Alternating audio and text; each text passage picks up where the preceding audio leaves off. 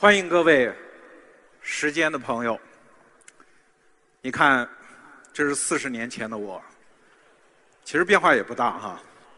这样的人就叫时间的朋友。其实什么叫时间的朋友？就是过去一个月大家过得不爽的那种人，就叫时间的朋友。因为你总会觉得二零一五年有很多事情没有做，然后心中有那么一点淡淡的忧伤。其实我们人生经常有这样的时刻。很多年前啊，很多年前啊，有一次我失恋了，然后就一个人跑到北京的香山去坐那个缆车。那天也不知道怎么回事儿，可能全北京也就我一人失恋，只有我一个人坐缆车。到了半山腰的时候，然后就狂风大作，啊！当时我那个感觉就是前不见古人，后不见来者，念大风之悠悠。独怆然而涕下，当时就觉得这条命一定得扔在那儿，然后我就暗暗发誓，如果我能安全下山，我一定这辈子好好做人，做一个脱离了低级趣味的人。但是后来大家知道然并卵，对吧？下山之后该怎么样还是怎么样？对，我们的人生有的时候特别需要像什么坐缆车啊、失恋啊。包括今天这样的跨年，这种时间对我们生命的提醒。我的一个朋友梁宁前不久跟我讲，说时间这个主题抓得特别好。为什么？因为所有的动物都有三种情绪，叫愉悦、愤怒和恐惧。可是人呢，多了三种情绪，叫爱、恨和忧伤。那爱不是愉悦，恨不是恐惧。忧伤也不是恐惧，不是愤怒，它一定是多了一个时间的尺度。人要是没有了时间的尺度，他爱不起来，他也无从恨起，他也不知道怎么忧伤。所以，只有当我们这些时间的朋友把时间这个维度在我们的生命中开掘的越深，我们生命中那些属于人性的光辉一定就越加绽放。二零一五年。发生了太多太多的事情，现在我们可能大家一回首都觉得记不住那么多事情，但这个时代就有一点奇怪。这两天我觉得媒体也不去做那种我当年在媒体的时候大家都要做的东西，就是所谓十大新闻，因为这个时代每一个人关注的东西都完全不一样。有的人关注的是说优衣库那个视频到底是怎么回事儿。也有人关注说天津港爆炸案责任人到底是谁？有的人关注说我们的经济会怎么样？有的人只关注 iPhone 什么时候降价。所以，虽然时代在玩命的多元化，但是请注意，我作为一个媒体人，一个十几年从业者的，我有一个基本的忠告，就是不要以为多元化就是事实会自动呈现在你面前，相反。越多元化，其实我们看到的世界就更加的扭曲，更加的不真实。我不知道各位有没有这样的感受啊？就在过去几年，其实中国媒体的话语权大量的控制在很多所谓科技媒体的手里。你打开网站上那个科技那一栏，简直就是那些互联网公司的头条，像优酷这样的公司啊，它霸占了我们的。这是我们的老东家，黑他一下也没事儿哈。他霸占了我们的很多话语权，但是你真觉得他给了我们一个特别真实的世界吗？其实不一定。我给大家举几个例子。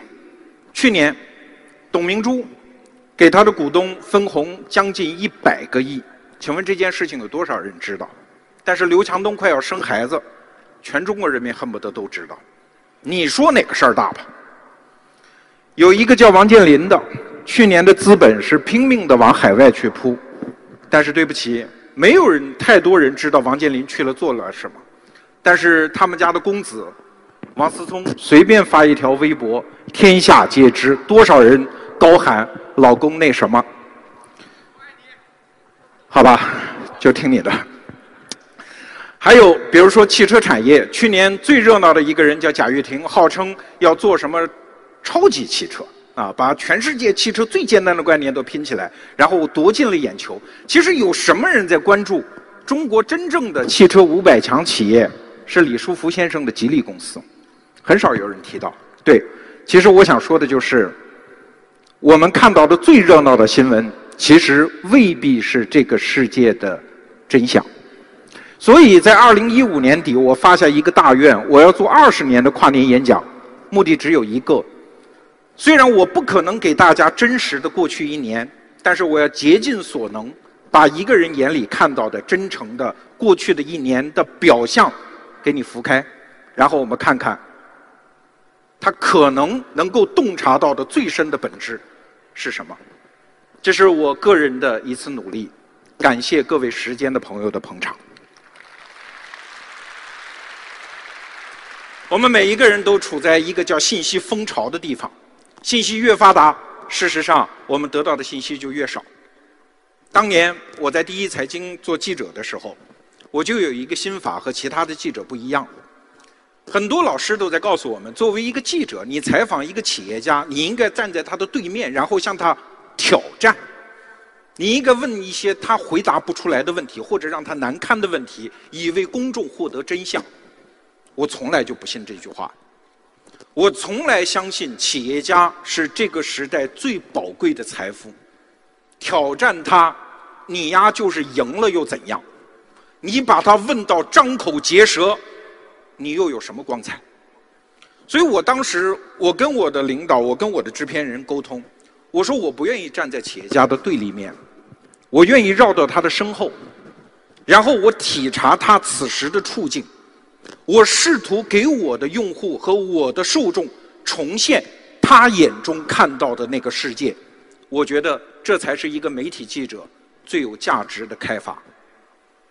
所以今天，我虽然讲的是2015年中国商业江湖上的那些风风雨雨、那些狗血剧情，但是请注意，我的着眼点永远不在于谁输谁赢、谁胜谁负，这不重要。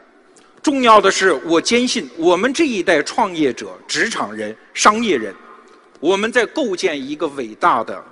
商业文明，这个商业文明和人人类历史上任何一代人、任何一族人构建的商业文明都完全不同。我假设那是一个天幕。二零一五年，我们所有的创业者、职场人、商业人，我们都做出了一点点的努力，这一点努力将会被投射在那个天幕上。所以我关心的是，二零一五年那些舞台上的大人物表演的剧情，他给。这一代人构建的商业文明到底留下来了什么？今天晚上时间有限，特别感谢大家捧场，我只能跟大家聊大概七个话题。好，我们进入第一个话题：互联网恐慌。互联网像一个幽灵，在中国的大地上已经徘徊了很多年，但是据我的体察。二零一五年，它达到了一个恐慌性的高峰。不止一个企业家跟我亲口讲过，愿意把前半生积累的所有的家产投入进去，以换取一次成功的转型。这种恐慌，其实在我看来，已经到了一种不太理性的程度。举个例子说啊，很多人说马云太坏了，他居然把线下生意全部毁掉。各位。我们有没有起码的数据常识？中国即使是在全球是非常好的线上商业的国家，但是我们的线上商业占整个社会零售的份额不过是百分之五啊！如果你告诉我百分之五毁掉了百分之九十五，我这个文科生都不会太相信。而事实上，我很多来自商业地产界的朋友，他告诉我们。之所以过去几年线下商业不是那么很顺利，原因很简单，前几年搞四万亿嘛，投资各种商场、shopping mall 太多了嘛。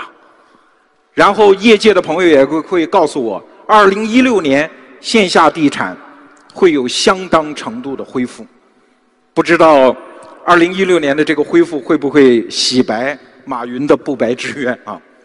还有一个例子。我身边的一个朋友，嗯，他不是这些行当里的，他跑来问我，说：“你们天天说腾讯，腾讯，这是一家什么公司？那么了不起吗？”啊，我说很了不起，厉害。他说有多厉害？他们一年挣多少钱？我说去年不得了啊，腾讯一年挣二百多个亿啊。哦，我那个朋友说才二百多个亿啊，还没有我们公司多。他是中国烟草总公司的哈。去年烟草总公司据我所知一千七百多个亿吧，工商银行大概是两千七百多个亿的利润。即使我们都在唱衰，说它不行了，不行了，不行了，不行了，中移动一千多个亿的利润。所以我们感知到的互联网恐慌，它真的是一个事实吗？它不是一个事实。这就让我想起来我小时候的一件事情。我五岁上的小学，因为家里太穷了，上不起幼儿园，所以直接给我扔到学校去了。然后学校里面，我的同座是一个五大三粗的家伙，比我大，比我壮，天天欺负我。但是我印象特别深刻，我从来不害怕他在课堂上揍我，拿铅笔头扎我，这我都能忍。我最不能忍的就是一件事情，他说一会儿下课我揍你。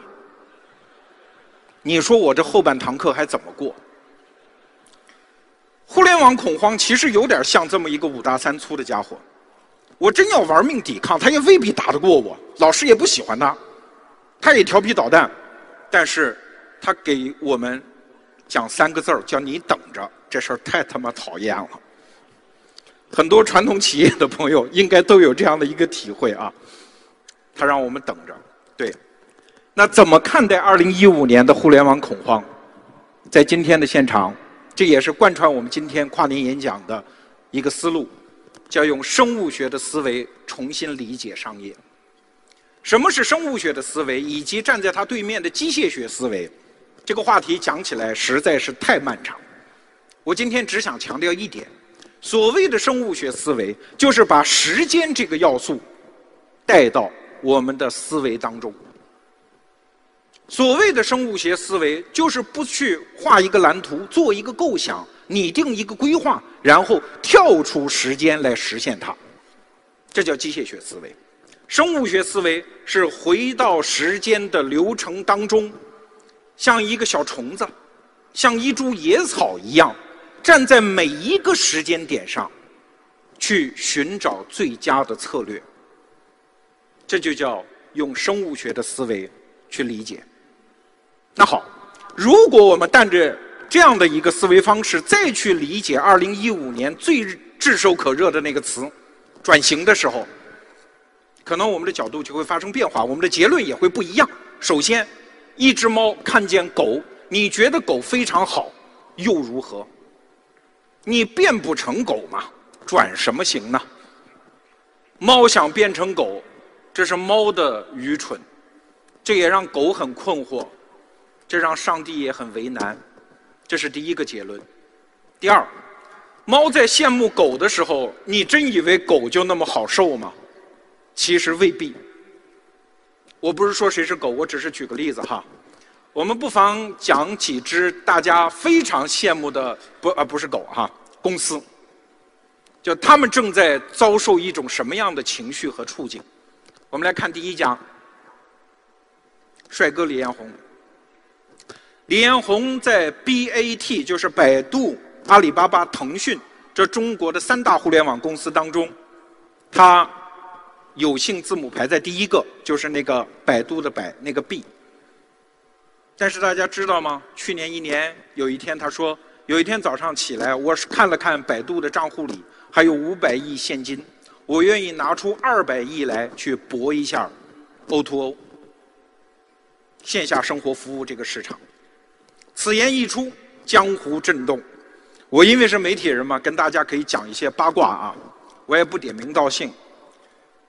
京东的公关就开始要说服媒体界，说以后能不能不叫 BAT 了，把百度拿掉，把京东放上去，以后管它叫 JAT 好不好？还有一家公司平安，平安说改叫 PAT 好不好？Pat。然后媒体界还在猜测，也许未来这个词儿要改叫 ATM。这个 M 是谁？可能是小米，可能是蚂蚁金服，可能是美团，不知道。但是像李彦宏、像百度这样的庞然大物的公司，虽然败相未露，但是江湖上已经开始有人在谋夺他的位置。你想想看，李彦宏先生心中作何感想？再看第二个，马云。马云的二零一五真的是烈火烹油，繁花似锦。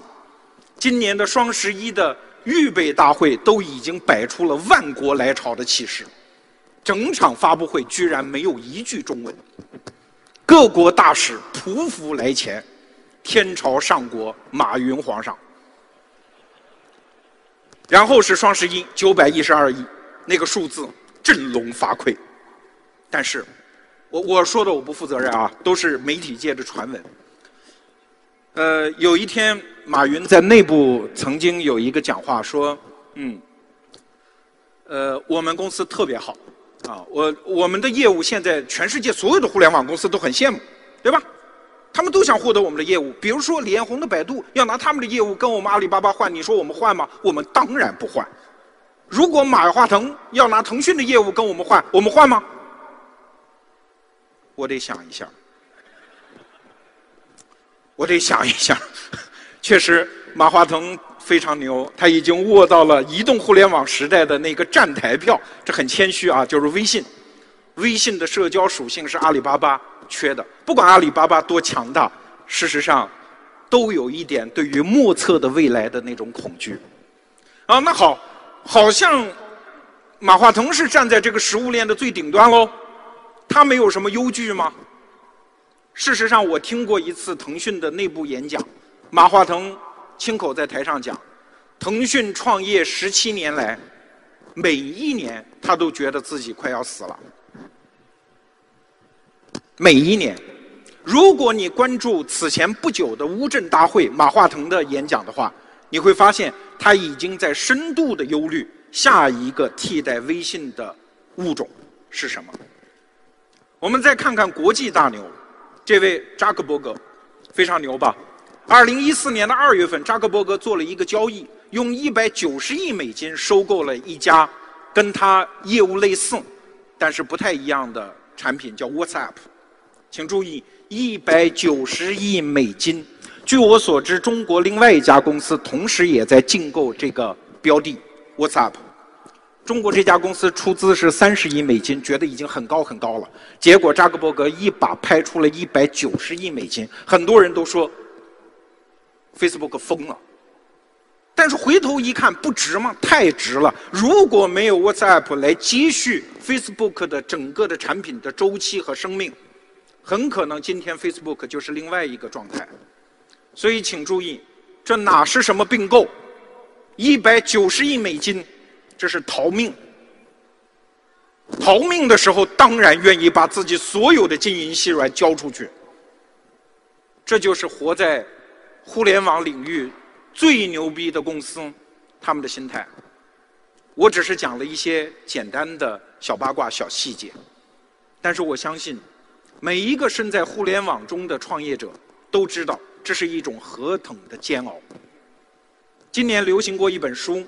叫《创业维艰》，它的作者霍洛维茨讲过一句话，说我睡得像是一个婴儿，每两个小时就醒来大哭一次。各位创业者，你们是不是这样的一个心态？反正我是。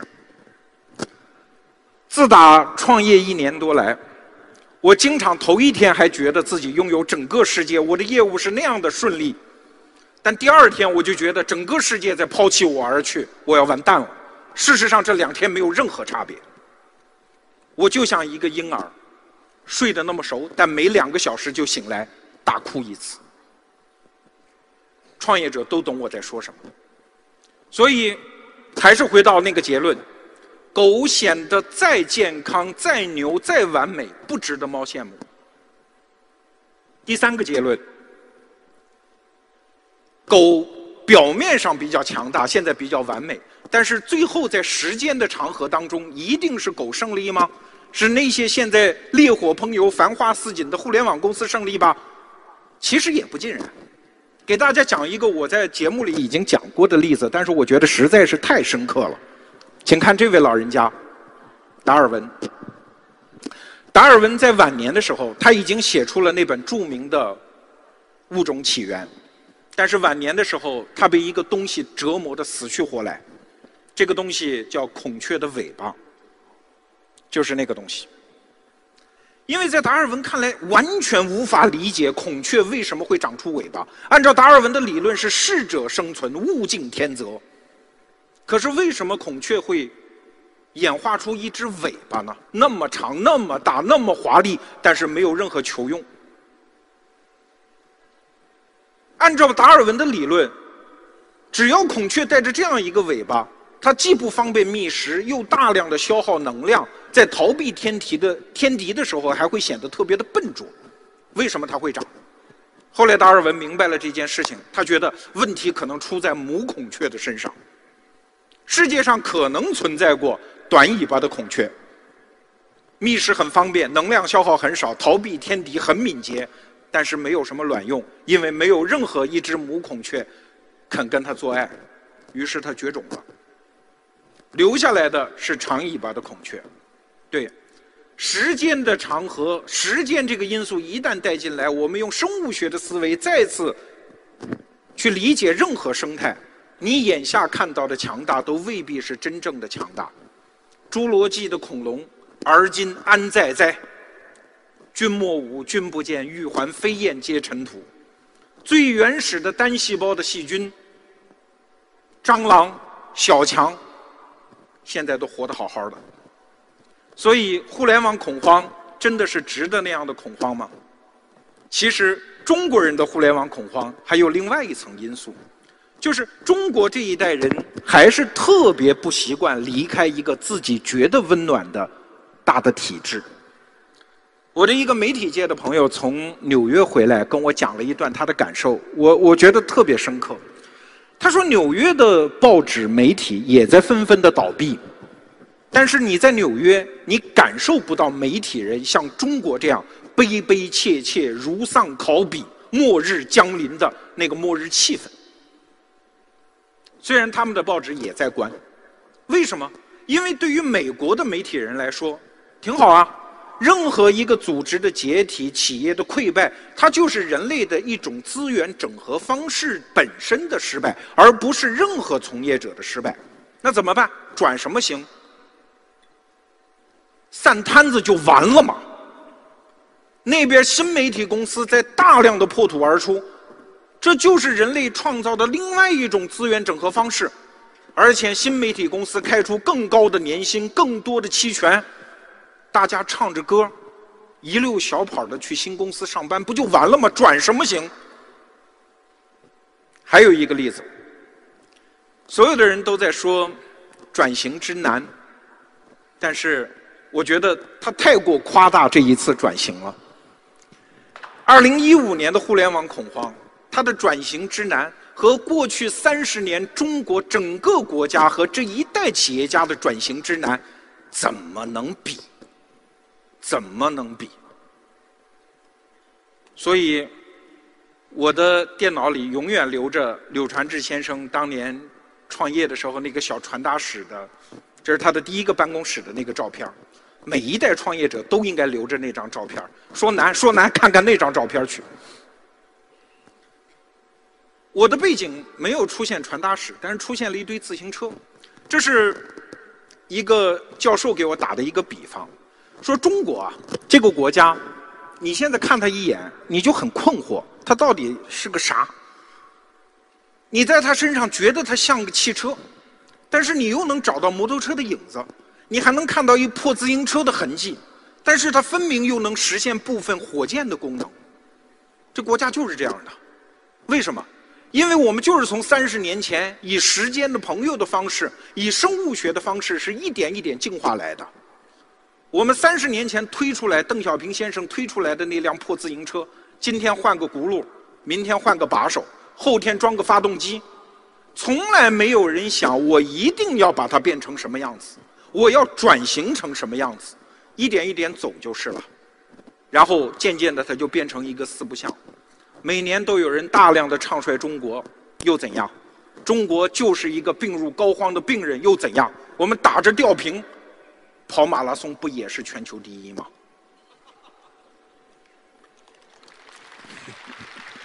这就是中国的实情。所以我想为什么我要把第一个话题互联网转型一定要拿出来跟大家聊？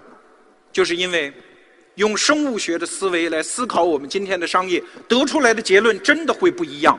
所以，今天面对二零一五年的这个现象，我想给大家一个结论：叫何须转型，只要生长。我自己在节目中下过一个断言：未来的二三十年，中国经济会好到各位不相信的样子，因为各种各样的基础设施正在为我们铺就。我说句那我临时起意的话啊，嗯，我们公司可能不愿意让我讲这种话。大家有没有想过，逻辑思维一个创业一年的公司，我们就可以在北京在水立方办这样的活动，今天全场四千位恩公恩婆来捧场，大家能够想象吗？我们没有行一分钱的会，我们不认识任何政府官员，这一点。五年前能想吗？十年前敢想吗？这片土壤太肥沃了，正在万物生长。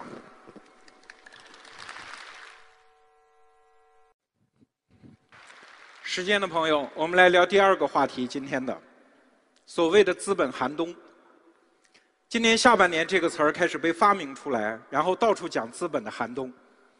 其实。在今年上半年的时候，还完全不是这么回事儿。上半年我们在谈的是创业潮，下半年稍微冷了一点，有人称资本的寒冬来了。什么叫创业潮呢？呃，说个数字吧，在北京的中关村，据说有九千家科技企业，意味着要九千个 CTO。大量的人说，我有一个绝妙的主意，现在只缺一个写代码的了。这就是创业潮。有一个数字是我们在开跨年演讲的策划会的时候，我万万不敢相信的。这位先生叫戴正，是决胜教育的创始人之一。他跟我讲了三个数：第一，中国现在做互联网教育的创业公司且在百度登记的有六十四万家。什么意思？就是每年他要交给百度的钱。这六十四万家公司要交给百度十九点二亿。全中国一共多少互联网教育创业公司？一百六十万家。老天爷啊！当年的大炼钢铁也不过是百万之数啊！我查了一下，全中国的注册教师在册的也不过一千多万人呐。所以为这个数字，我反复跟他核实，我不是这个行当的。戴正先生说，我拿人格担保，这数都是真的。这就是创业潮，一个小小的领域，各种层次的人以各种各样的方式感觉到机会来了。讲一个小故事，其实在创业圈里流传已经很久。刘强东说的，不是我说的哈。刘强东有一次在内部分享的时候说，创业已经疯狂到什么程度？有一个老板做了一个新业务，但是好像不太顺利，他想把新的业务部门整体开掉，但是又不愿意付遣散费，那怎么办呢？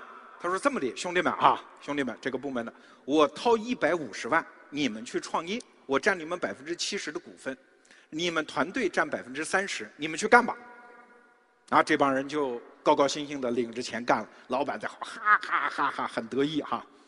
结果要不了几个月之后，这帮兄弟们告诉这位老板，说我们已经融到资了，估值两亿美金。你算算看。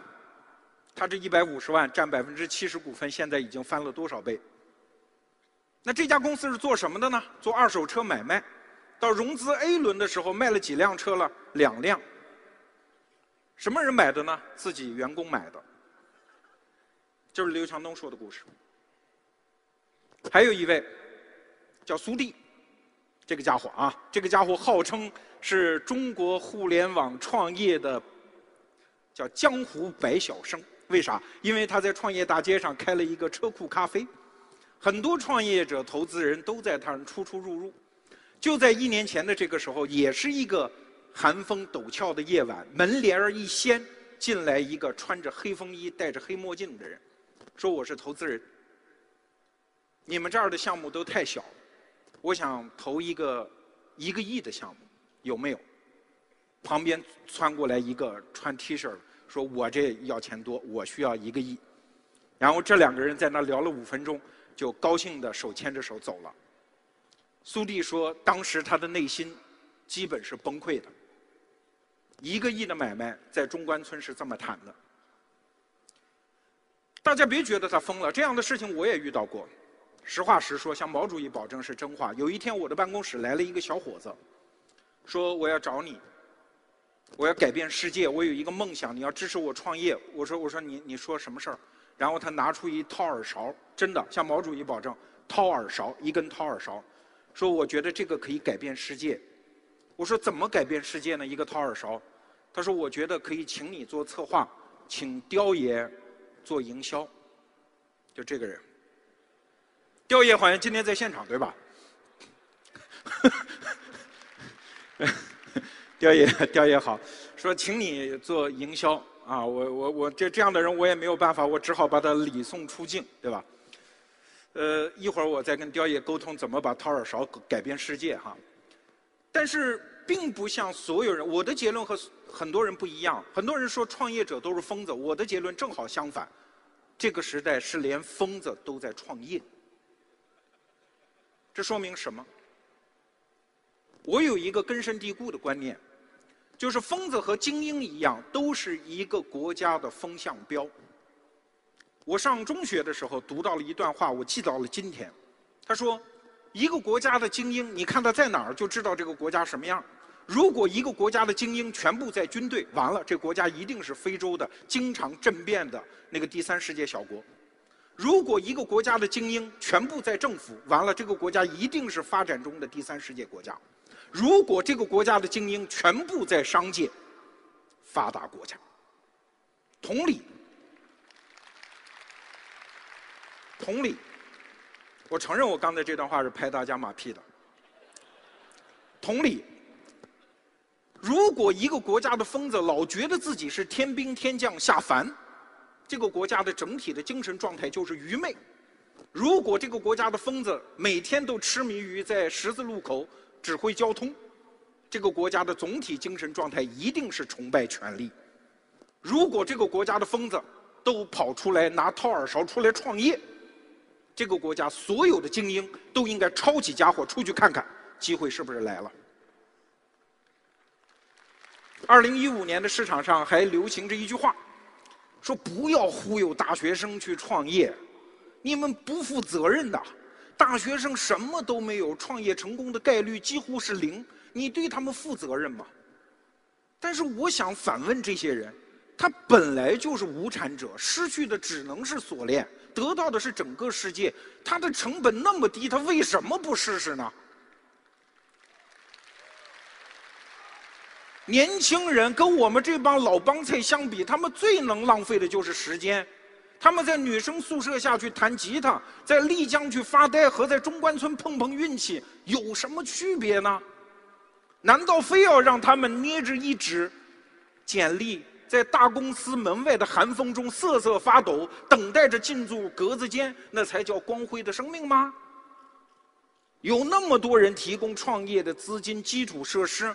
让年轻人试试有什么不好？在哪儿都是浪费生命。我看创业没准是一种更精彩的浪费方式。即使我们接受前提，大学生创业一个都不能成功，又如何？保罗·格雷厄姆讲过一句话：最适合创业的人就是聪明、年轻，但是贫穷的人。我相信这句话。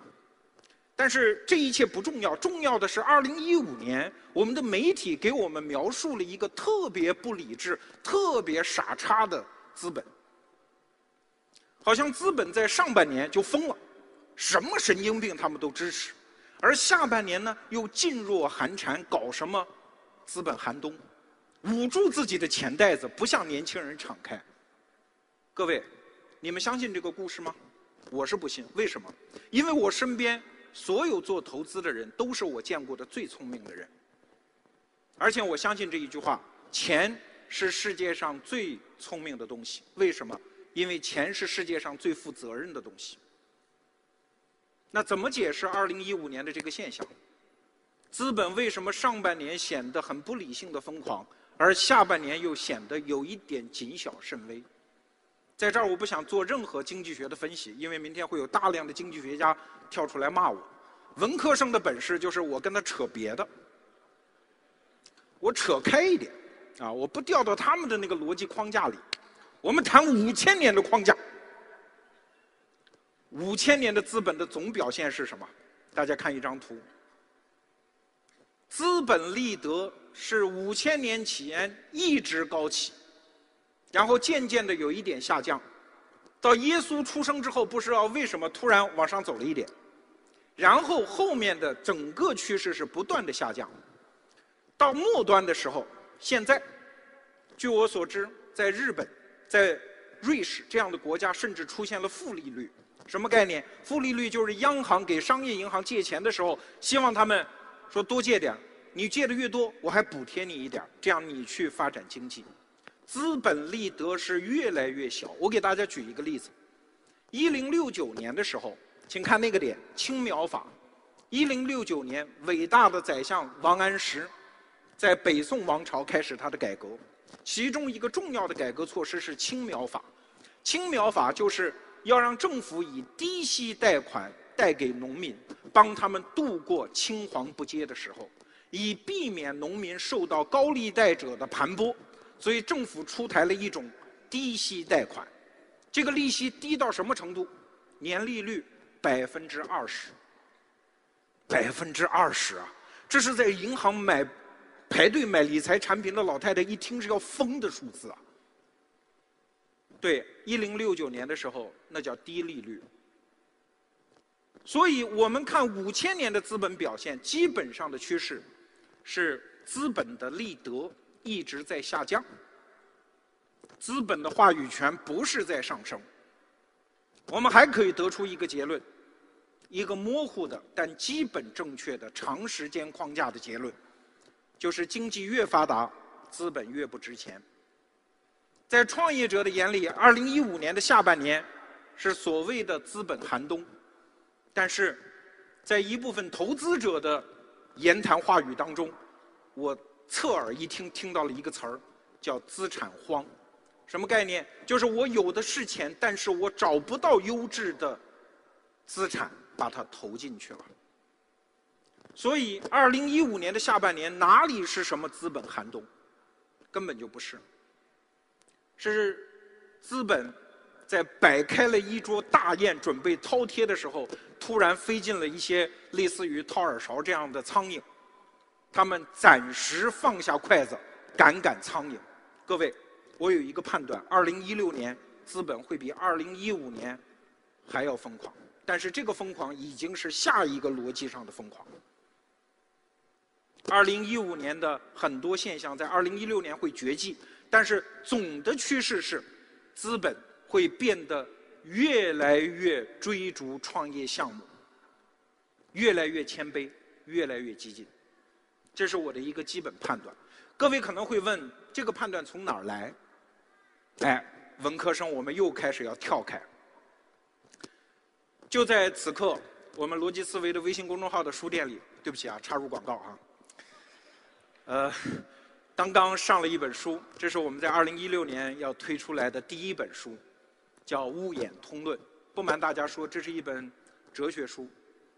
我死啃了这本书一年多。啊，这本书我也不建议大家非得买，因为实在不太读得懂。但是这本书我给它算了一个命，它会有点像《三体》，刚开始是在一个小圈子里爆红，然后过几年之后它会大红。呃，我把这句话搁在这儿，反正我跟王东岳老师把这本书的独家销售权签了五年，这本书五年内一定会火。好，我们不提这本书了。这本书实际上讲了一个。特别大的尺度，就是把一百三十八亿年的宇宙演化史，和三十五亿年的物生物演化史，和一万年的人类文明的演进史，全部打穿来看，全部打穿来看，所以才有现在大屏幕上大家看到的这句话，叫“人性是物性的绽放，人道是天道的更续”。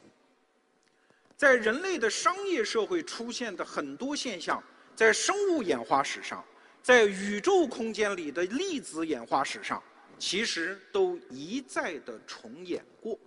这是我特别想说的，一再的重演过。今天我们看到的所有东西，它绝不是第一次出现。我们当年看到的创业者，柳传志、张瑞敏、王石这些人，他们那个时代没有什么资本呐。我们今天所说的资本是这样一种类型，他们深度的介入产业链的整合，深度的介入到企业的股权分配，甚至是日常经营当中的这种资本类型。在原来是没有的，在人类商业史上也没有。要想知道资本的本质，回到生物演化史。距今五亿年前，在一个叫寒武纪的时代，地质年代，寒武纪在生物学史上称之为叫物种大爆发，突然出现了大量的物种，但是同时出现了一件事情，就是突然出现了两性繁殖。请注意。两性繁殖之前并不是单性繁殖，而是孤雌繁殖，就只有雌性。那为什么寒武纪会出现两性？是因为单性，也就是孤雌繁殖，在剧烈的竞争环境当中发现，我的适应度已经不够，那怎么办？就像一百三十八亿年的宇宙演化史上的惯常伎俩，它开始完成一种叫分化。分化之后再进行同构，雄性和雌性再一次结合，形成更多的适应性。请问雄性在两性关系当中扮演的是什么角色？不是嫁不掉的姑娘们想的，说可以给家里干点重活啊？不是，在生物演化史上，雄性就担任一个任务，叫获取多样性。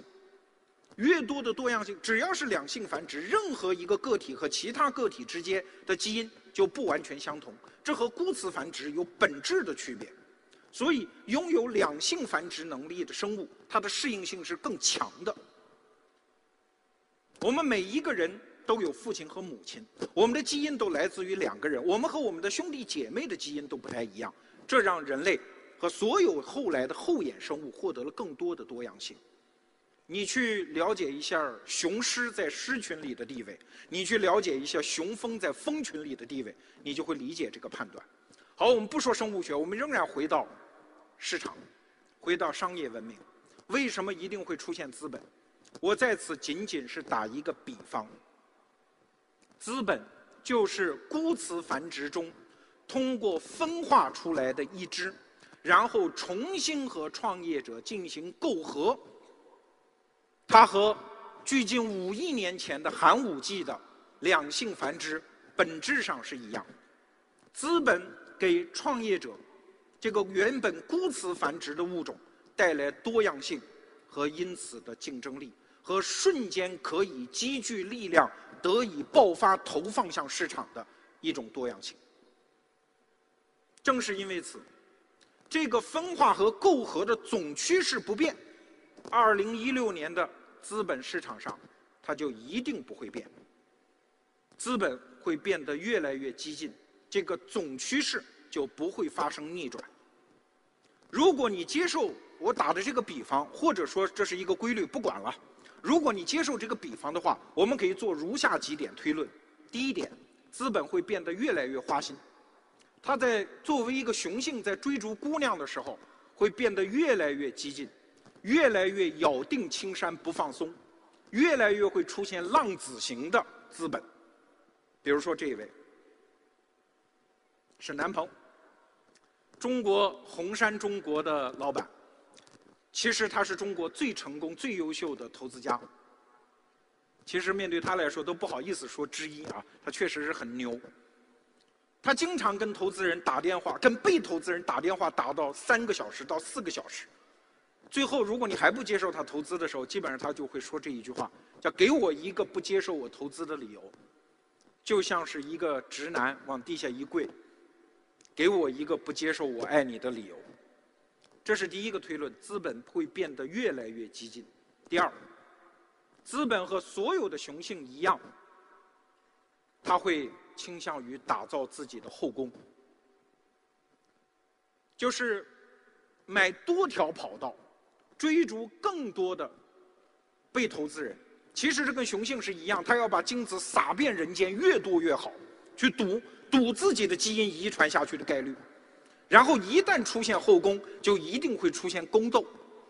我今年参加过一个发布会，蜜芽的发布会，蜜芽的创始人刘楠，当时就问红杉资本的周奎，就右边这位先生哈，说你们红杉资本投了那么多电商，你看京东是你投的，聚美是你投的，唯品会是你投的，现在又投我们蜜芽，请问哪个是亲生的呀？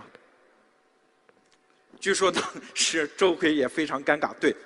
每一个资本都在拼命打造自己的后宫群，它才会变得越来越安定。因为姨太太多了一个，无非是桌上添一双筷子而已。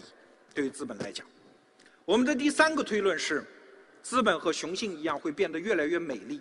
现在我们看到的还是赢在中国模式，就是有投资、有资本的大老板坐在那儿，什么给人亮灯、灭灯、转不转椅子，然后创业者像小受气包一样在他面前一走一过，供他挑选。我告诉你，再过几年永没这事儿了。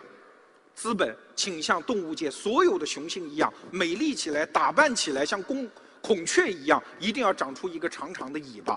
你必须变得越来越美丽，然后。叫什么？招蜂惹蝶，去吸引创业者的关注。所以，这样的一个资本和创业者之间的关系的大逆转，随时会发生。事实上，二零一五年，我很多媒体界的朋友正在被资本招去做公关、品牌类似的工作。这件事情已经开始。我们的第四个推论是：雌雄结合成一个共同体，将是未来的一种主流模式。所谓的雌雄同体，我曾经跟雷军把我刚才说的这套歪理学说跟他讲哈，雷军就说：“哎，那我不就是雌雄同体吗？”对呀，他一方面用自己的创业项目去到市场上去融资，但是与此同时，他又作为一个投资者，就是顺为资本，然后再把它投出去，也就是资本站在后面，创业者站在前台，去用一种更强大的力量去整合市场资源。这是一种雌雄同体的玩法。事实上，现在市场上很多创业者都在这么玩。比如说富盛，最近搞了一个子牛基金。啊，不好意思，逻辑思维因为融资成功，我们也参了一点股。我们自己作为创业者，本身也变一点点那个要素，我们也变成了一部分的投资者的角色。雌雄同体，这也是未来的一种主流的玩法。但是我更想说的都不是这些，而是我的第五点推论，叫孩子长大只认娘。投资者是这个市场上的主体吗？对，现在的制度安排是这样回答的：谁拿到了一个公司百分之五十以上的股份，谁拿到了资本上最重的筹码，谁就有绝大的话语权。但是我认为这不是天道。尤其它不符合这个时代，这个制度设计正在缓慢地发生变化。曾经在人类的两性关系当中，也曾经出现过这样的场景：给人家姑娘家扔下三袋大麦，就把人媳妇儿给娶走了；把几张房产证扔在丈母娘的桌面上，你就可以把她的闺女儿领走了。资本在获取雌性性资源的绝对话语权。像雄性一样曾经有过，但问题是这一点正在发生变化。为什么？因为创业者是知识，是人力资源因素的投入者，是我们刚才这个比方当中的雌性。资本是什么？资本是雄性，雄性只给一个精子，而女性是要付出绝大的体能去培养一个孩子。尤其是在创业环境、整个生意环境变得越来越不确定的时候，知识的持有者、人力资本的持有者、创业者会变得越来越具有话语权，这是一个总趋势。我们从来都知道，岳飞有一个母亲，他把这孩子养出息了，就可以把他来把上衣扒下来，老娘给你刺几个字：精忠报国，产业报国，对吧？但是我们听说过岳飞的父亲在哪儿？你不过贡献了一个精子，你牛什么？把孩子带大的是娘。这不是我在这说山，也不是我推测，也不是我意气用事。市场上正在大量发生这样的事情。我们来看刘强东的故事。江湖传闻，刘强东在上市之前，不知道是他胁迫董事会，还是董事会的资本力量良心发现。总而言之，我们看到的是账面上被摊销了三十六个亿。董事会作为奖励发给刘强东这个把孩子带大的娘百分之四的。期权作为奖励。换句话说，我不知道这算不算跟刘强东学坏哈？今天我们的创业者，你们都记住刘强东的做法不管今天资本拿走了你多少股份，只要你真的把孩子带大，孤儿寡母不容易。在上市之前，你可以拍着董事会的桌子说：“来，吃了我的，给我还回来。”资本也许会就范。当然，我并不是说大家都要这么去不守规矩，我只是说这种事情正在发生，请大家去研究一下马云先生为什么一定不在香港上市，而是要搞出一个合伙人制，在美国上市，从而让占公司股份并不多的创始人团队，在制度性拥有了保障，可以拥有公司的话语权。我说了这些，其实我是想跟大伙儿打一个赌。请看下一张图片，王石的故事。这几天其实大戏还在继续上演。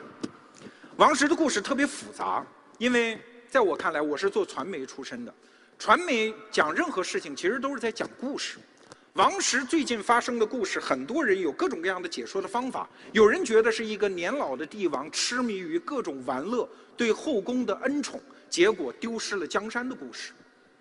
也有人把王石的故事理解为一个老头儿他就是不合时宜，他必然被新兴的力量赶出舞台，他必须走下神坛的故事。也有人在这样理解这个故事：说企业管理层和资本博弈，但最后被规矩一定要赶下台的故事。但是对不起，我都不这么理解。我理解王石的故事是一个创业者。带有他长久以来积淀的知识、人力资本、市场品牌、市场信用和资本的一次博弈的故事。那这次博弈会是谁赢？很多人会说，现行的制度安排就是这样，一定是资本赢。只要他拿到了足够的筹码，做到了董事会里，你一个管理层，你该滚就得滚。你是保姆，房子已经卖了，新主人已经进驻了。要不好好干，要不就滚蛋。这是我在市场上听到的主流的声音，但是我不相信。为什么？因为资本是一个海洋，资本不是一个孤岛，它不是哪一支具体的力量。不管宝能资本的姚先生他多么的强大，我相信资本的海洋还有比他更为强大的力量。王石如果赢了，根本不是什么情怀赢了。根本不是什么信用赢了，根本不是什么道德赢了，就是力量赢了。商场上只讲力量。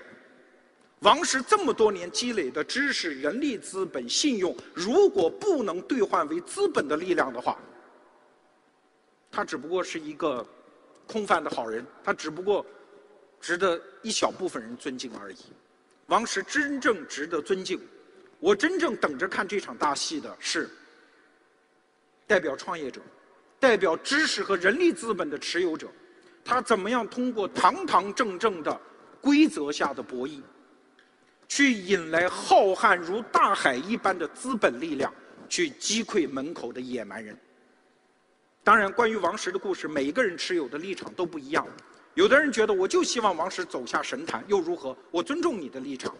但是我想说的是，如果资本的力量把创业者赶开了，这只不过是过去两三百年资本主义历史上一个已经演烂了的故事，有什么了不起？这个故事发生了，根本毫无意义。当年的乔布斯就是这么被从苹果赶走的，因为他在资本的话语权下，他什么都不是，他就是一个爬爬虫，会被人捏死。但是如果王石赢了，我相信会有一些时代性的意义在里面。我们要跟王石学，作为一个创业者，作为知识和人力资本的持有者，我们怎么样推动制度的创设，来让整个资本主义市场经济的制度安排向更为公正和公平的方式去演化。万科和宝能的这一场大戏到现在还没有落幕。我个人不出于任何意愿，我只出于我对商业原理和趋势的推测。我今天现场把自己的信用压进去，我敢说，我赌王石赢。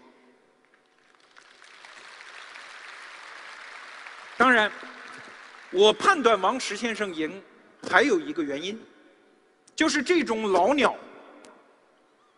他在市场经济中，在中国的环境中已经博弈了三十年，对老人家有一点基本的信心吧。他玩了三十年，什么没见过？新起的革命小将想轻松的打败这样的人，还真的要好好做做功课。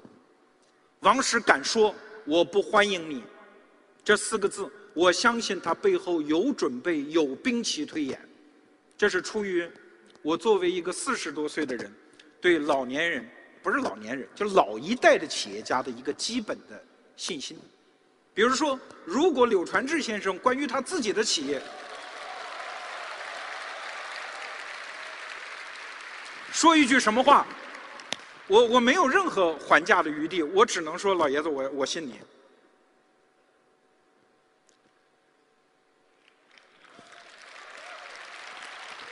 今天特别感谢老人家。真不容易，今天今天其实所有人都不容易。今天是拼膀胱的时刻啊，四个小时，椅子也未必舒服，寒风瑟瑟外面，老爷子来给一个后生小辈捧场。其实我知道你就是觉得我胖乎乎挺可爱的，呃，好吧，大屏幕上出一句话，这是我想对老爷子说的。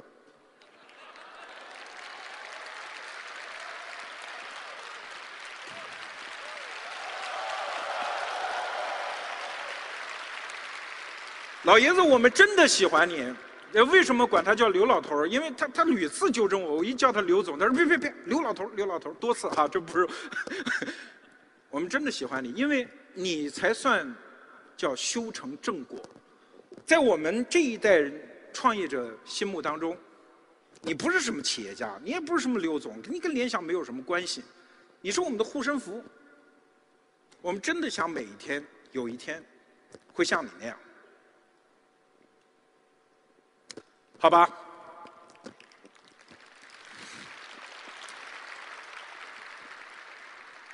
资本和创业者就像五亿年前的寒武纪物种大爆发那样，他们在分化，他们在媾和，他们在彼此追逐，他们在男欢女爱，他们会产生什么？